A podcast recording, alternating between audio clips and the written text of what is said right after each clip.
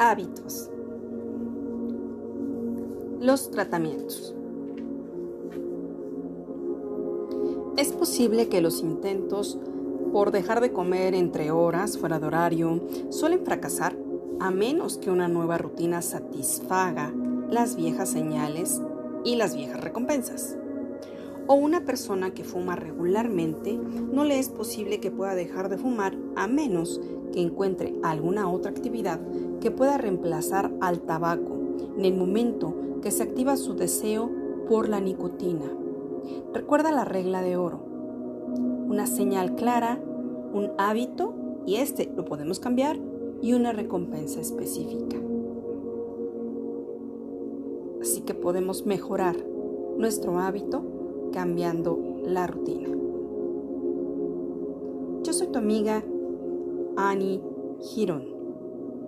Gracias, gracias, gracias.